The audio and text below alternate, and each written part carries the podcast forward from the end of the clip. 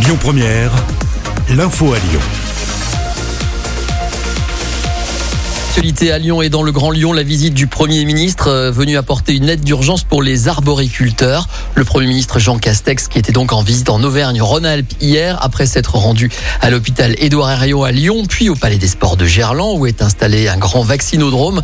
Jean Castex s'est donc rendu en Ardèche pour constater les dégâts notamment sur l'arboriculture frappé, vous le savez, par le gel cette semaine sur place. Il a pris la parole. Écoutez. Nous allons évidemment réagir et agir. Nous avons commencé de le faire. Le ministre de l'Agriculture a sans délai engagé euh, le dispositif de calamités agricoles dont je vous annonce qu'il sera déplafonné. Nous allons également réunir les banquiers, les assureurs et l'ensemble évidemment des acteurs euh, qui vont pouvoir être mobilisés pour faire face à cette situation. Mais j'ai d'ores et déjà euh, le sentiment qu'il nous faudra aller au-delà en dégageant des enveloppes exceptionnelles euh, motivées par cette situation exceptionnelle. Et donc je suis venu dire ici en Ardèche et à tout le pays que le gouvernement, l'État, assumera les responsabilités qui sont les siennes. Voilà, le Premier ministre Jean Castex hier euh, donc en Ardèche et pendant ce temps la politique continue à deux mois du premier tour des régionales.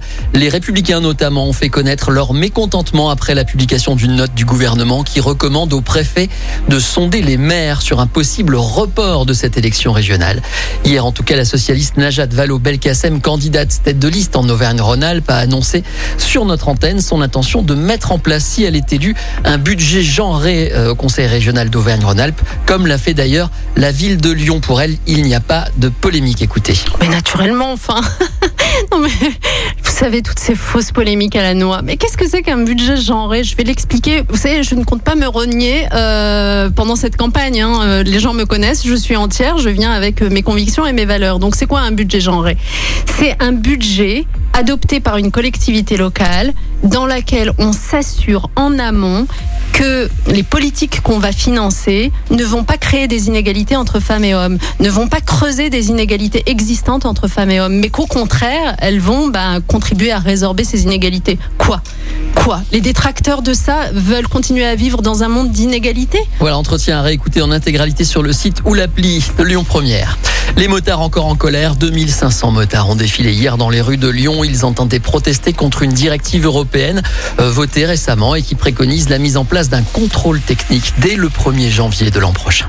Notre gros plan du dimanche face à la hausse du chômage, Diversidays, une association nationale d'égalité des chances dans le numérique qui vient officiellement de lancer un tour de France de son programme Déclic numérique avec pour objectif de pourvoir 80 000 postes dans le secteur du numérique en 2021 où l'emploi est devenu une problématique au quotidien notamment par rapport à l'impact de la Covid-19.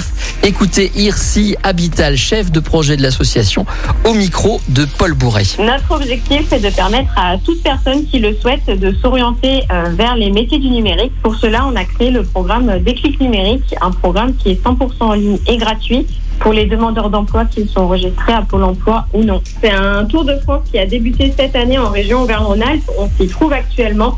Euh, le programme consiste en, en, un bilan de compétences, des ateliers dispensés par des professionnels du numérique, un groupe d'échange pour la promotion et un forum d'orientation. Nous, on a du coup déjà pu en Auvergne-Rhône-Alpes faire une première session d'atelier qui se trouvait là, qui s'est déroulée la semaine dernière euh, j'invite du coup tous les auditeurs qui nous écoutent à en parler autour d'eux et à sentir car il n'est pas trop tard. On redémarre une nouvelle session à partir de ce lundi 12 avril à 9h30. Voilà, si vous voulez faire partie de cette deuxième session, elle débute donc lundi. Vous pouvez vous inscrire sur déclic au pluriel-numérique au pluriel.com. Un mot de sport deux jours après la qualification pour les quarts de finale de la Coupe de France. L'OL a rendez-vous ce soir avec Angers. En conférence de presse hier, l'entraîneur lyonnais Rudy Garcia a fait le point sur les blessés. Écoutez. Les forfaits certains, Jamel Ben Lamri, Oussema Tino Kadewere. Et puis ensuite, euh, on va faire des essais aujourd'hui. Et pour Anto Lopez, et pour Léo Dubois, et pour Maxwell Cornet. Euh, voilà. Islam Simani de, retour de, suspension. Et puis je pense qu'on a fait le tour du groupe, non? Ça tombe jamais bien les blessures de toute façon. Donc peu importe. Ce qui compte, c'est ça sera de gagner avec ceux qui sont disponibles et surtout ceux qui sont à 100%. Parce que ça aussi, ce sera important. Voilà, le message est passé. Coup d'envoi ce soir à 20 21h. Le reste de l'actualité en France et dans le monde, c'est ce matin avec Manon Bacour. Bonjour. Écoutez votre radio Lyon Première en direct sur l'application Lyon Première, lyonpremière.fr et bien sûr à Lyon sur 90.2 FM et en DAB+. Lyon Première